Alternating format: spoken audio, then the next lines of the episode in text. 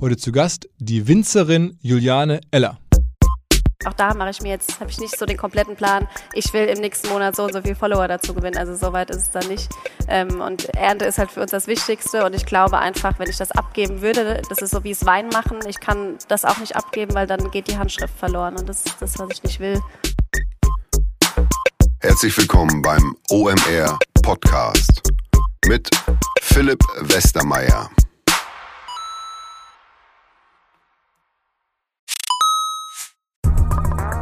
Weil die Kolleginnen und Kollegen von Instafo, also der Jobplattform für den Tech- und Sales-Bereich, von der ich hier schon häufiger berichtet habe, mittlerweile bei uns doch groß engagiert sind hier im Podcast. Ihr hört immer wieder hoffentlich von Instafo. Deswegen habe ich die Kollegen vor kurzem mal selber persönlich kennengelernt und war wirklich sehr angetan. Sie haben mir dazu erzählt, es gibt eine neue Finanzierungsrunde in die Firma. 10 Millionen werden da investiert. Das ganze Thema wird also immer relevanter. Daher nochmal hier mit Nachdruck der Hinweis. Wer Menschen sucht im Bereich Tech und Sales, denkt an Instafo. Die haben da scheinbar wirklich eine neue magische Soße gefunden, wo sie über ihre Plattform ein automatisiertes Matchmaking zwischen Arbeitnehmer und Arbeitgeber ermöglichen und das ist im direkten Marktvergleich dreimal effektiver, was die Quote von Bewerbung zu Einstellung angeht. Hilft natürlich auch, dass sie bereits über 100.000 passende Talentprofile auf der Plattform haben und dass man sehr, sehr schnell ins Gespräch kommt. Innerhalb von 48 Stunden bewerben sich die ersten Talente bei den Arbeitgebern oder man kann sogar als Arbeitgeber einer vorselektierten Gruppe an Talenten aktiv eine Nachricht schicken oder sie zum Chatten einladen, um sich noch schneller kennenzulernen und zu prüfen, könnte das passen. Also nicht nur ich und die Geldgeber offensichtlich glauben an Instafo, sondern auch mittlerweile über 1800 Firmen, darunter O2, RTL, HelloFresh, MyPoster, viele, viele weitere. Instafo Instafo ist auf OMR Reviews bestbewertet 4,8 Sterne in der Kategorie Recruiting Plattform. Firmen, die nun Instafo ausprobieren möchten, sehr gerne. Ihr spart außerdem 500 Euro auf die erste Besetzung, wenn ihr euch anmeldet über Instafo mit Doppel F instafo.com slash OMR. Zurück zum Podcast. Sonntags-Podcast mit Juliane Eller. Ähm, ich kenne die Juliane aus der Ferne schon eine ganze Weile. Sie ist auch damit irgendwie natürlich nochmal ein bisschen mehr in die Öffentlichkeit getreten, dass sie eine Weinmarke hat, gemeinsam mit Joko Winterscheid und Matthias Schweighöfer. Ähm, Drei Freunde Weine heißt die Marke, aber sie hat vor allen Dingen auch ein ganzes Weingut, macht verschiedene andere Weinmarken, hat das von ihren Eltern geerbt ähm, und hat da sozusagen Start-up-Style oder Digital-Business-Style ähm, ja ein Geschäft aufgebaut aus diesem elterlichen Weingut und ich dachte mal, ein Ausflug in eine ganz andere Welt. Trotzdem interessant, hat natürlich auch viel mit Marketing zu tun, Wein zu verkaufen. Ähm, ich habe die Juliane übrigens getroffen vor einigen Tagen in Frankfurt. Da gab es eine Veranstaltung von Brigitte, also der Frauenzeitschrift. Und da war ich ähm, eingeladen, ähm, dabei zu sein, auf, der Bühne einen Live-Podcast zu machen mit Juliane, also einer, ja, kann man ja auch sagen, und es passt ja auch, äh, wirklich beeindruckenden ähm, jungen Unternehmerin, im, jetzt in einem ganz ungewöhnlichen Bereich. Ähm, und das war echt top. Also bin großer Fan. Habe allerdings den Wein noch nicht getrunken, aber ähm, er soll wohl gut sein und Weinexperten wie Kollege Winterscheid ähm, hätten da nicht investiert, wenn das Ding nicht ausgezeichnet schmecken würde. Da bin ich ganz sicher. Also, jetzt geht's direkt rein ähm, in das Event, in den Live-Podcast mit Juliane Eller. Ja, danke für das Interesse an diesem vielleicht ungewöhnlichen Programmpunkt. Ähm, ein Live-Podcast ist ja auch eigentlich nichts anderes, wenn man ehrlich ist, als ein Gespräch. Der Clou ist halt nur dieses Gespräch, was wir jetzt machen, das gibt es dann hinterher nochmal zu hören. Ähm, im Internet, also auf allen Podcast-Plattformen, bei Spotify, bei iTunes, als Teil des OMR-Podcasts. Und während jetzt hier ja gar nicht so viele Menschen sind, sind dann da irgendwie jetzt aktuell so 45.000, 50.000 Zuhörer, ähm, die das dann hören wollen, was du so machst, Juliane. Ähm, damit kommen wir zu dir. Ähm, Juliane Eller, du bist gerade hier rüber gefahren. Wie lange bist du gefahren? Eine Stunde? Nee, eine halbe Stunde. Halbe Stunde. Genau, ja. Und wir stören dich quasi eigentlich bei der Weinernte. Genau, wir sind mittendrin.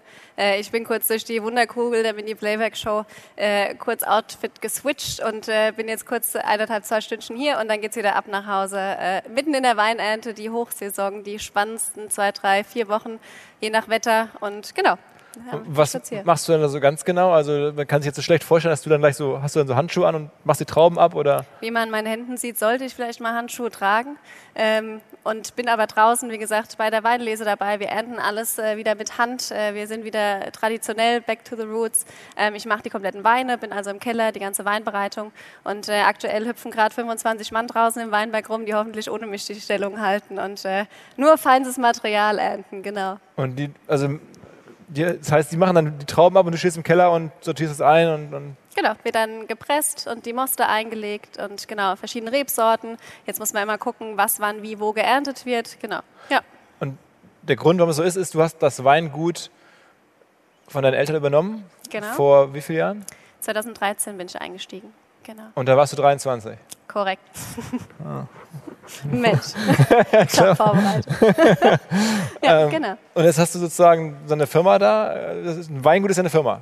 Genau. Ja. Wie, wie viele Leute arbeiten für dich das ganze Jahr über? Genau, also wir sind, äh, das Weingut meiner Eltern hat eher Fassweine produziert und ähm, keine Flaschen abgefüllt. Und ähm, das ist eine Firma, das gibt es auch weiterhin. Dann gibt es ähm, die zweite Firma, ähm, die ich habe, das heißt Juwelweine. Das ist quasi die Marke, die ich gegründet habe. Und ähm, die ist quasi mein Baby. Darunter läuft auch das ganze Label. Und dann, genau, gibt es noch eine dritte Firma. Und äh, ja, das sind so die Sachen, die ich gerade am Laufen habe. Also äh, das sind drei Firmen, die du, genau. wo du ja. Geschäftsführerin bist sozusagen. Genau, ja. Und aber Mitarbeiter über alles hinweg? Äh, wir sind äh, während durch das Jahr acht bis neun Leute, also Festangestellte und ähm, jetzt saisonal bedingt, jetzt aktuell sind gerade 20 Erntehelfer da und über das Jahr haben wir immer drei, vier saisonale Kräfte, die draußen auch im Weinberg sind.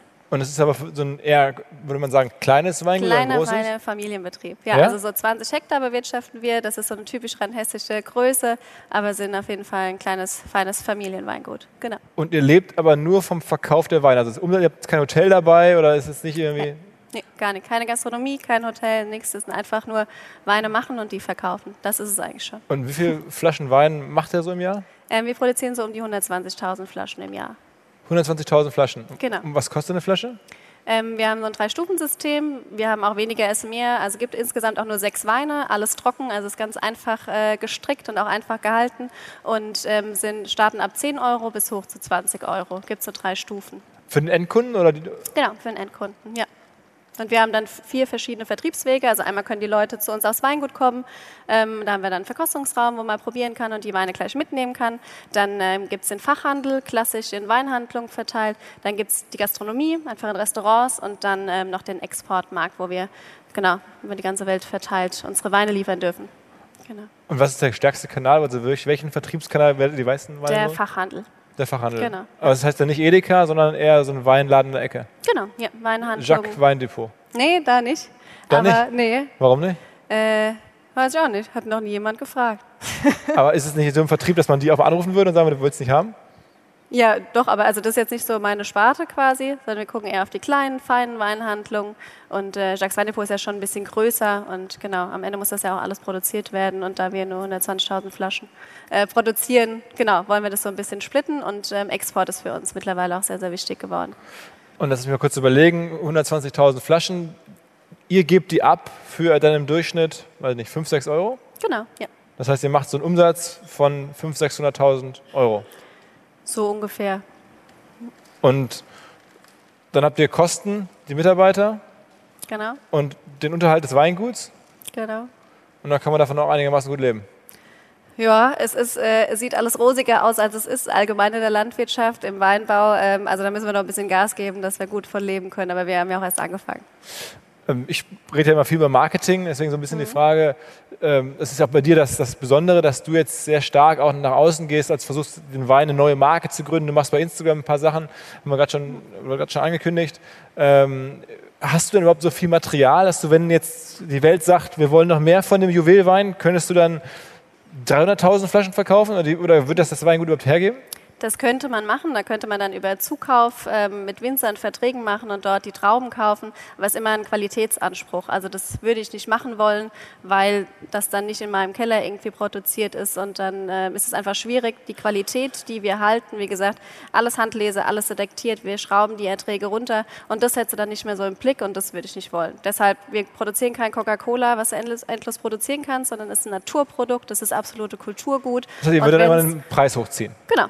Wir wollen lieber kleiner werden und am Preis schrauben. Und mittlerweile, es tut sich ja extrem viel, auch im, im, deutschen Weinmarkt, dass die Leute bereit sind, wirklich 10 Euro für eine Flasche Wein auszugeben, wenn sie wissen, was dahinter steckt, was für ein Handwerk das ist. Und genau dafür ähm, mache ich da Instagram und so weiter und so fort, die ganzen sozialen Medien, dass die Leute einfach Interesse an dem Job, an dem Produkt haben und nicht irgendwie in Aldi rennen und sich für 1,99 die importierte Plörre kaufen, sondern die sollen deutschen Wein trinken. Das ist ein Handwerk und das muss auch so ein bisschen geschätzt werden.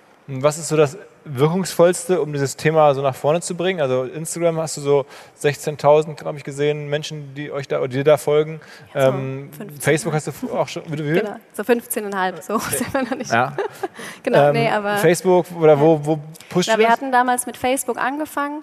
Ähm, darüber sind auch unsere gesamten Exportmärkte entstanden und jetzt ist mittlerweile echt so, dass Instagram einer der wichtigsten Kanäle für uns ist. Und dann ja. schreiben die Leute oder wollen das dann auch direkt bestellen? Kann man genau. das dann auch also aus Instagram herausklicken auf eure Website, dann so einen Shop und dann. Genau, das gibt es jetzt, das machen wir gerade und ähm, dann können die Leute da auch direkt ordern. Das ist immer ein bisschen schwierig mit Alkohol und äh, Alter und so weiter und so fort, aber da sind wir auch gerade dran und dann kann man quasi über Instagram, also aktuell kriegst du halt Nachrichten und musst die beantworten und leitest dann weiter ähm, irgendwie an unsere E-Mail-Adresse oder äh, Telefonate und so, aber das ist schon so, dass da einfach die Leute sagen, Mensch, das finde ich spannend, was wird da gemacht und äh, ich würde es gerne mal probieren. Und auch die Händler, die dann, die Weinländer an der Ecke, die dann sagen, Mensch, mir kommen immer Kunden in den Laden, die wollen diesen Juwelwein haben, den habe ich nicht, jetzt, deswegen rufen sie bei dir, um den doch zu bekommen. Merkst du genau. sowas halt auch? Ja, immer mal wieder ist ganz durcheinander, ja. Okay. Und mittlerweile rufen ja sogar Modemarken bei dir an und wollen mit dir zusammenarbeiten, irgendwelche Shootings machen, hast du erzählt, mhm. wo dann irgendwie du dann Model einer Wein-Klamotten-Shooting-Session ja, ja, bist. Ja. Ja, das ist total, also für mich super schön, dass einfach der Weinbau mittlerweile irgendwie so eine Aufmerksamkeit hat. Also schon allein, dass wir jetzt hier heute sitzen, dass wir uns unterhalten, ist ja total verrückt und dass das Thema Wein jetzt auf einmal irgendwie da ist. Und das ist halt das, was mein Herz irgendwie schlagen lässt, dass auch irgendeine Modefirma aus Berlin und dann steht irgendwie ein deutscher, rein hessischer Wein da und wird ausgeschenkt oder so. Das ist natürlich super. Also einfach diese, diesen beiden Kreise, die man da mittlerweile ziehen kann, ähm, das finde ich sehr, sehr positiv. Und was hat das am meisten befördert? Also war es so die Entscheidung, wir machen jetzt eine große Facebook-Geschichte oder was war so der Kickstart für das Ganze? Also wenn du jetzt auch Leute zuhören und sagen, ob sie jetzt einen Wein haben oder vielleicht machen ja manche auch einen Apfelsaft, ich weiß es nicht, oder dann haben eine, eine andere Art von Handwerksbetrieb. Ja. Ähm, was hat dich so am meisten nach vorne gebracht? Ich glaube, wir sind überall mal irgendwie aufgetaucht. Also so die eine ähm, Sparte auch die Weinführer, ähm, dass Weine irgendwie gut bewertet werden. Dann war das so in der Fachpresse. Und dann ging es aber auch einfach weiter übergreifend. Es ist nicht nur der Name, sondern es ist wirklich ein Handwerk. Es wird alles mit der Hand gelesen. Es ist Qualität mit einer Marke drumherum, die aufgebaut ist. Und ähm, damals war das natürlich Facebook, wo so ein bisschen losging. Und dann irgendwie hat sich so ein Rad ins andere gedreht. Also viele fragen mich auch immer, wie hast du das gemacht oder was auch immer. Ich hatte nie einen Fahrplan. Ich hatte nie irgendwie so eine Vision, okay, da und da will ich hin. Ich wollte einfach immer nur, meine Vision war, qualitativ hochwertige Weine erzeugen und mehr eigentlich nicht. Und dann habe ich es einfach laufen lassen und bin so das eine ins andere reingerutscht und jetzt sitzen wir hier. Und wenn du jetzt das Weingut von deinen Eltern nicht übernommen hättest, was wäre dann passiert? Hätten die das dann verkauft? Oder? Ja, ja, und das ist halt auch so was, meine Eltern haben das irgendwie 30 Jahre aufgebaut. Ich habe noch eine ältere Schwester, die hat von vornherein gesagt, sie macht es nicht, ist jetzt mittlerweile bei mir im Betrieb wieder angestellt ähm, und war einfach keine, also es war eine Basis da, eine sehr, sehr gute, aber es war halt einfach gar nicht so die Richtung, die ich wollte. Ich wollte irgendwie am Ende des Tages eine Flasche in der Hand haben, die gieße ich dir ein und du sagst mir, es schmeckt oder es schmeckt nicht, aber du kriegst ein Feedback, du kriegst irgendwie eine Wertschätzung für das, was du machst. Und das, was meine Eltern gemacht hatten, war einfach geerntet, draußen das Material an der Großkellerei verkauft und du hattest nie ein Endprodukt in der Hand. Und das fand ich immer so unbefriedigend. Und dann wäre es in der Tat so gewesen, ähm, also meine Eltern haben nie gesagt, einer von euch muss das machen, weil da muss das Herz für schlagen. Wenn du das nicht 500 Prozent willst, dann macht es auch keinen Sinn. Ähm, und dann habe ich mir das mal angeguckt und hab, äh, bin jetzt den Weg gegangen. Aber sie hätten da, Papa hat gesagt, warum, weshalb, wieso, dann hätten wir alles verkauft. Ja. An irgendeine Großkellerei oder irgendeinen Großbetrieb? Genau, ja. Okay. Also keine Ahnung, ist ja zum Glück nicht so, aber das wäre dann so. Hinweis auf Findling. Findling ist eine sehr erfolgreiche SEO-Agentur, die bis vor einiger Zeit noch Webstube hieß und mir vor allen Dingen deswegen ins Auge gestochen ist, weil ihre Masterclass beim OMR-Festival ruckzuck ausverkauft war. In Minuten wollten Menschen hören, was die Kollegen von Findling zum Thema SEO zu sagen haben. Ein Grund dafür sicherlich die Referenzen. Findling arbeitet unter anderem für Firmen wie Snox, Ergotopia, Dermanostik oder mein BAföG. Der Fokus ist also, Firmen über Performance SEO beim Wachsen zu helfen. Wer herausfinden möchte, ob sich für ihn auch SEO lohnt oder die Ansätze von Findling vielleicht konkret lohnen, der kann sich eintragen.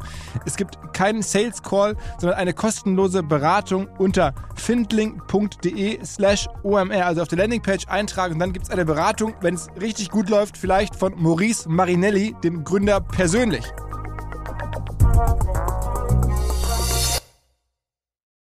zurück zum Podcast.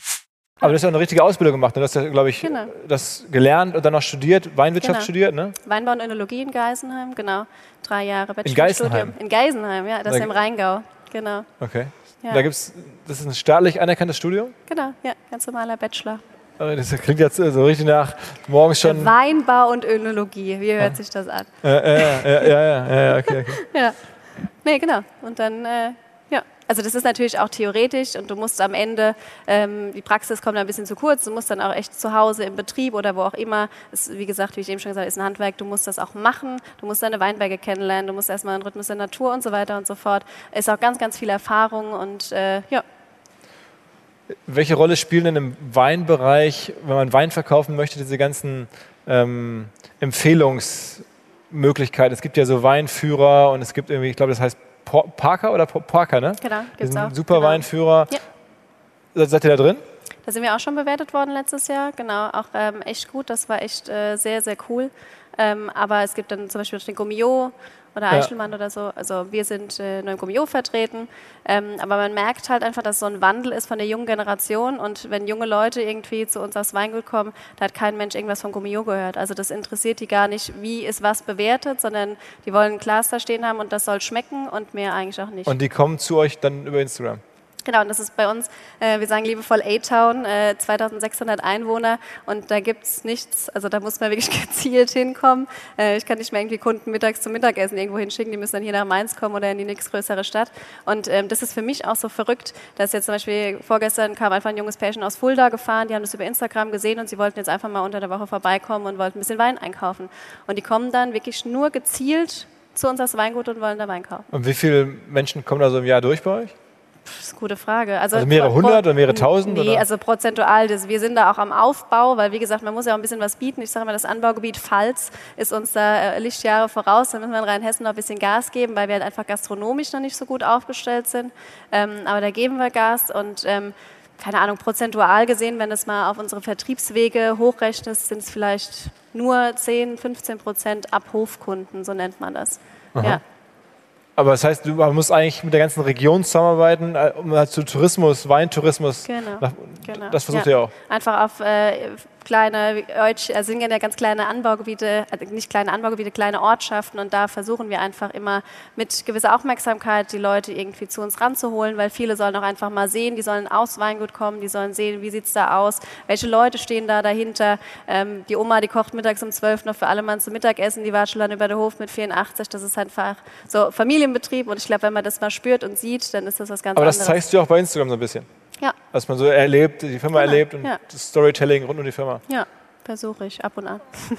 Ah, Also das heißt, Nee, doch, also das ist jetzt auch, äh, wie gesagt, in der Ernte äh, ist das auch immer ein bisschen schwierig, da am Ball zu bleiben. Also man könnte da noch viel, viel mehr machen, aber das ist äh, dann ein bisschen schwierig, weil die Hände sind ja dann nicht immer frei. Ah, okay, das heißt, das hat für dich, denn nicht- ich würde ja sagen, das ja, müsste ja eine ganz hohe Prio haben, dass du jemanden hast, der nichts anderes macht als Posts und Stories. Das machst du aber alles selber. Da hast du jetzt kein Ja. Team, sondern du denkst dir selber aus und, und äh, eigentlich ist ja Genau. fast fahrlässig zu sagen, äh, während der Ernte, da kann ich das nicht. Das, das ist, Aber wenn das der Markt nicht so wichtig ist, dann muss man das doch Ja, machen. das ist vielleicht aber auch äh, authentisch am Ende, weil dann ist es halt so. Also natürlich kann man das optimieren, um Gottes Willen. Wie gesagt, wir haben auch damit erst angefangen und äh, ist ja noch ein langer Weg äh, vor uns. Aber das, da mache ich, auch da mache ich mir jetzt, habe ich nicht so den kompletten Plan. Ich will im nächsten Monat so und so viele Follower dazu gewinnen. Also so weit ist es dann nicht.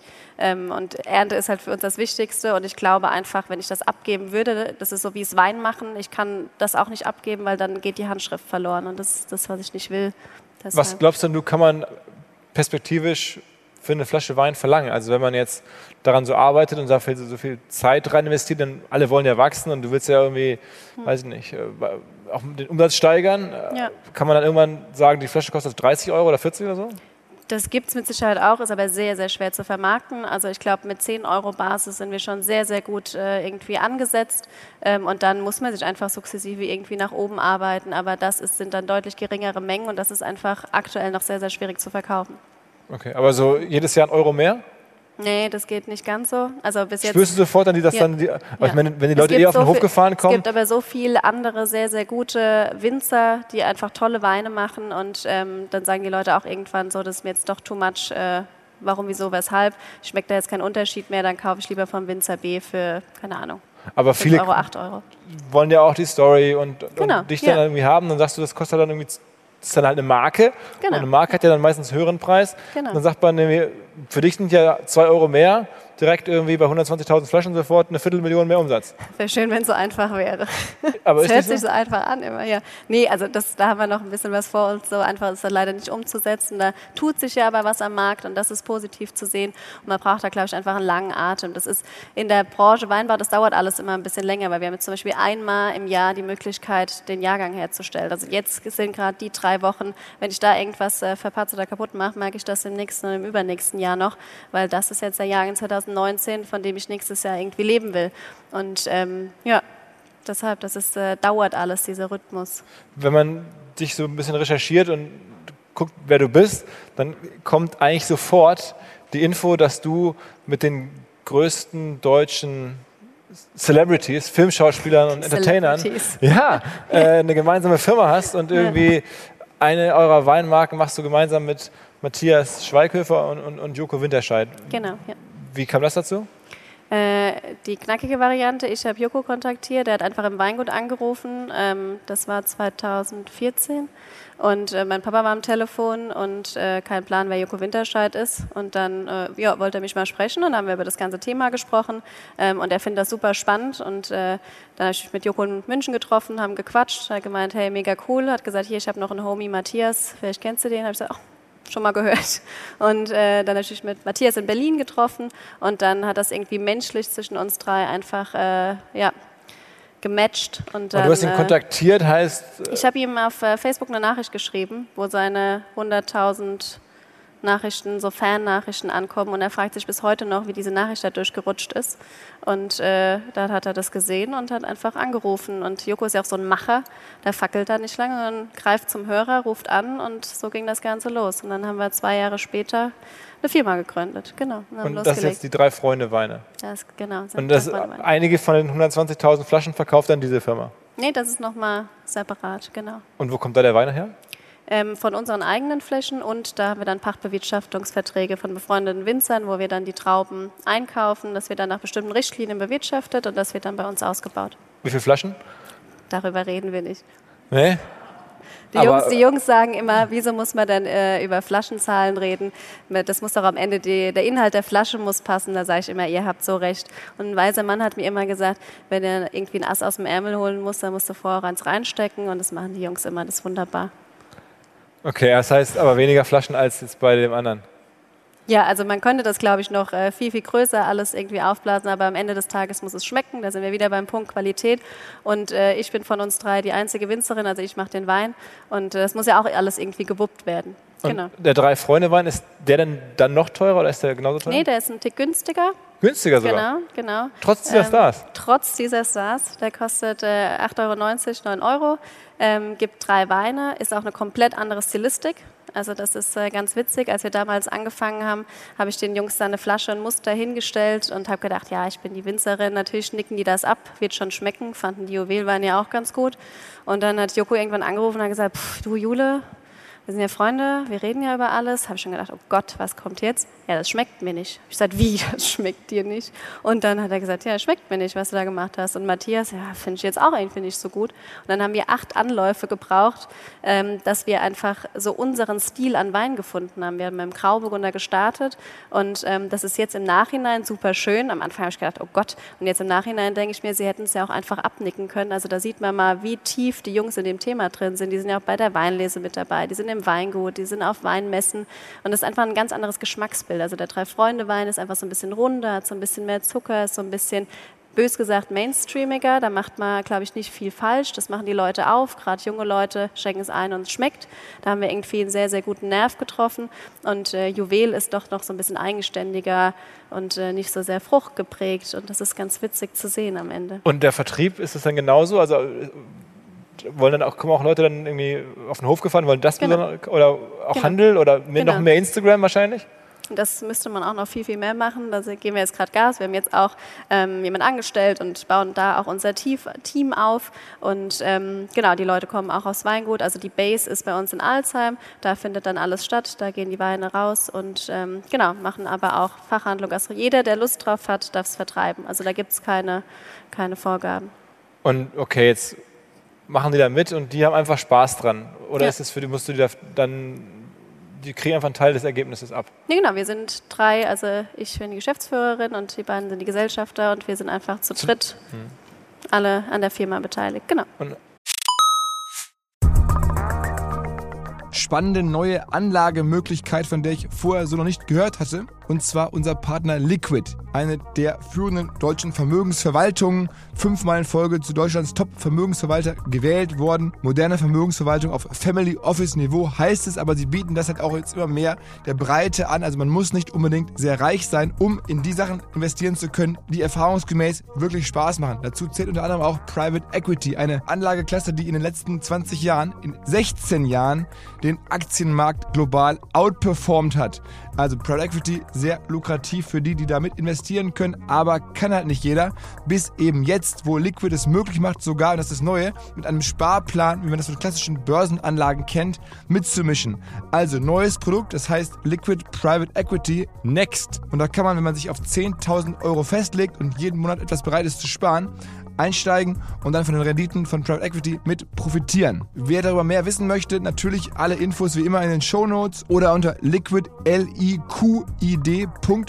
slash omr. Also liquid.de slash omr. Da könnt ihr rausfinden, ob das für euch passt und ihr bekommt mit dem Code OMR 2024 OMR 2024 bis Ende Juni diesen Jahres 200 Euro Willkommensbonus und eure Zeichnungsgebühr in Höhe von 1% des Gesamtinvestments entfällt.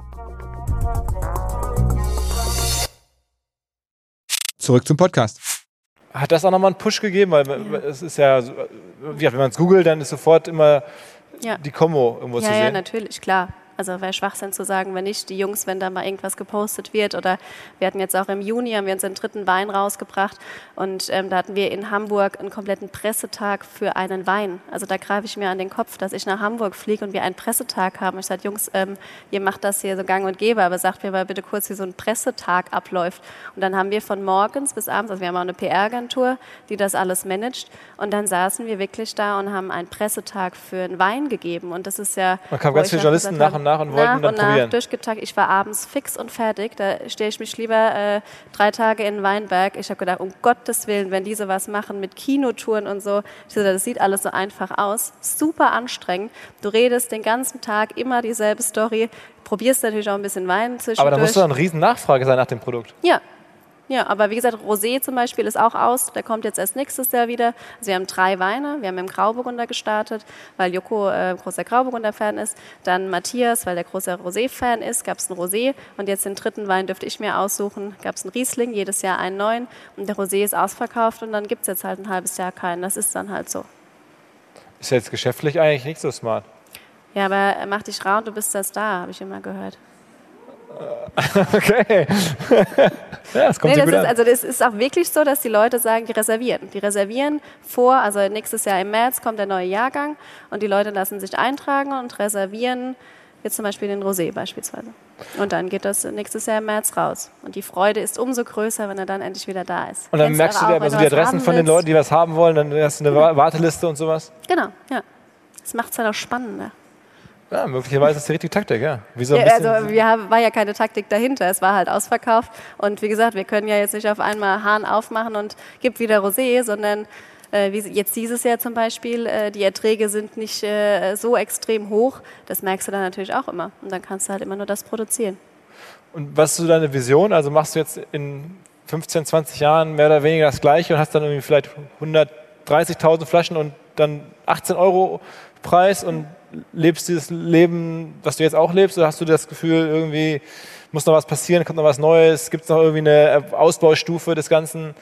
Wo ist so, was denkst du, also hast du so einen Plan für die nächsten, sagen wir mal, 15 ja, Jahre? Ja, ja, genau, das ist so, so die Vision, was du gerade gesagt hast, einfach äh, Preis steigern und äh, Menge weniger machen und ähm, halt, ich, einfach laufen lassen, gucken, was kommt, ähm, aber schon auch so den Punkt, ähm, irgendwie mich so ein bisschen verzichtbarer zu machen. Also natürlich mache ich die Weine, aber es ist schon ähm, auch ein sehr, sehr anstrengender Part, wenn man eine Marke aufbaut und da will ich irgendwann in 10, 15 Jahren, will ich irgendwie doch mal einen Gang, zwei zurückschalten können. Ich habe jetzt aktuell schon ein Mega-Team äh, irgendwie hinter mir stehen, die mir den Rücken frei halten, deshalb kann ich nur heute hier sitzen ähm, und das will ich irgendwie noch weiter aufbauen und Verantwortung abgeben und äh, ja, das ist noch so ein bisschen mein Plan. Aber das heißt, alle Sachen, die so inbound kommen, das ist eher zufällig. Also jetzt, ich habe mitbekommen, irgendwie eine, eine Traktorfirma hat auch irgendwie mit euch ein Shooting gemacht oder möchte euch auch irgendwie als, als Testimonials haben, dass du dann dafür Traktoren wirbst und so. Das ist alles. Schauen wir mal, die kamen jetzt gerade rein, genau, da sind wir mal gespannt. Ja, ist total verrückt, aber man, also es ist ja auch total branchenübergreifend und es ist einfach das Schöne zu sehen, dass deutscher Wein irgendwie auch bei anderen Branchen auf dem Schirm ist. Und daran ist natürlich auch die Vision, dass man daran immer weiter arbeitet, auch das Netzwerken. Es kommen immer mehr junge Winzerinnen. Gestern hat mich auch gerade ein junges Mädel ähm, angerufen, die jetzt auch irgendwie eine Anfrage hat und gerne mit jemandem ein Projekt machen möchte. Und da habe ich gesagt, immer weiter vorwärts. Und ich finde es super schön, dass mich Leute irgendwie anrufen, ob ich einen Tipp oder einen Rat geben kann. Und dass junge Mädels, da müssen noch viel, viel mehr nach vorne gehen und das ganze Thema deutschen Wein nach vorne schieben. Und das finde ich einfach großartig. Und daran, genau, ist auch noch so eine Vision, wo man dran arbeiten kann. Das einfach immer mehr mit hinterherziehen. Hast du ein bisschen Sorge, so gerade diese Themen Umwelt, Veränderung des Klimas und so, ist das ein Thema für dich? Ja, ja, klar. Also das äh, wäre Schwachsinn. Wir merken das jetzt schon, nur mal so das Beispiel ähm, Ernte. Mein Papa hat damals äh, im November geerntet, wir sind jetzt Anfang September. Also das verschiebt sich alles weiter nach vorne. Das ist schon auf jeden Fall ein Ding, klar. Ja. Aber das ist ja noch harmlos. Also das nach vorne schieben ist ja jetzt. Gut, die, die äh, Vegetation, der Austrieb ist früher, dann kommen die Fröste, dann hast du immer diese extremen Unwetter. Jetzt hatten wir wieder Sonnenbrand, das heißt, es war einfach zu heiß, dann gab es nochmal diese Hitzewelle, dann sind die Trauben verbrannt. Also es ist schon, schon nicht ohne. Also das ist äh, ja definitiv ein Thema, was man merkt. Aber es ist nicht existenzbedrohend. Also man liest ja auch ganz viele Bauern oder Weinbauern, weiß ich nicht, stehen vor dem für, Haus. Für so. mich jetzt noch nicht, aber äh, man muss da schon das Ganze auf dem Schirm haben und da sensibel mit dem Thema umgehen, weil selbst ich in den letzten Jahren oder jetzt mein Vater, meine Oma, ähm, das ist schon ein extremer Wandel, der so gesehen doch relativ schnell passiert. Also deshalb, da muss man schon, wir, wir leben ja von diese, das Naturprodukt. Wenn mich jemand fragt, was kannst du an deinem Job nicht leiden, dann ist es das Abhängigsein von der Natur, weil du einfach nichts planen kannst. Und ähm, wenn es hagelt und du stehst zehn Minuten Am Fenster und dann 30 Prozent deiner Ernte sind ruiniert, das bare Geld am Stock, musst halt erstmal wieder alles überbrücken und wirtschaften können. Deshalb. Okay. Ja. Okay. Eine Minute noch. Ich sehe es gerade total verrückt, wie die Zeit abläuft. Hast du noch eine Frage? Ja, ich, ich habe mal so eine Frage, sagen wir mal so, so leicht indiskret. Ähm, ist es jetzt ein reiner Frauenbetrieb oder? Ähm das ist äh, sehr witzig. Eine davon sitzt auch hier vorne. Es ist immer witzig, wenn die Leute zu uns auf den Betrieb kommen, weil wir echt nur Ladies sind. Und äh, wir haben jetzt ab August Unterstützung für den Papa, ein junger Mann im Außenbetrieb. Die zwei, die kriegen die Krise. Nur Frauen, aber läuft, wie man sieht. Aber das heißt. Äh, aber dein, dein Partner oder Lebensgefährte gibt es nicht oder gibt es doch? Doch, den gibt es auch. Der ist auch Winzer, aber wir machen beide unseren eigenen, unsere eigenen Weingüter. Ach, der hat ein anderes Weingut, um die Ecke ja, quasi? Genau, ja. Ach so. Ja, Weingut Winter aus Tittelsheim-Hessloch, wenn man hier kurz Werbung machen darf, ist ein Top-Betrieb, jüngster VDP-Mitglied in Rheinhessen. Und wie viele Flaschen macht der? Auch so ähnlich wie wir. Ja? Ja, auch ein kleiner, feiner Familienbetrieb. Ja. Alles klar, okay. Ja, was? Ähm, ja, genau. Juliane! Unser neuer Partner Metricool hilft euch dabei, Social Media Accounts leichter zu verwalten und den gesamten Social Media Arbeitsalltag, den man so hat, zu verbessern. Also man kann zum Beispiel Content im Voraus planen, man kann alle Nachrichten aus einer Inbox weg beantworten, man kann alle seine Anzeigenkampagnen managen, man kann Reports erstellen in wenigen Minuten, vieles, vieles mehr und je nachdem in welcher Kategorie oder welchem Plan man sich bei Metricool die Software einkauft, kann man noch weitere Features, wenn man sie denn braucht, hinzunehmen oder halt weglassen. Firmen wie der FC Barcelona, KFC oder Adidas nutzen Metricool und ihr könnt es kennenlernen unter Metricool, ein Wort, Metri und dann cool, wie halt cool mit Doppel-O.com slash de und mit dem Gutscheincode OMR 2024 gibt es für die ersten 30 Tage gratis den Plan eurer Wahl. Man kann übrigens auch immer im kostenlosen Plan bleiben, wenn man nicht upgraden möchte. Alle Infos metricool.com slash de. Metri mit i, cool.com, ein Wort, slash de. Zurück zum Podcast.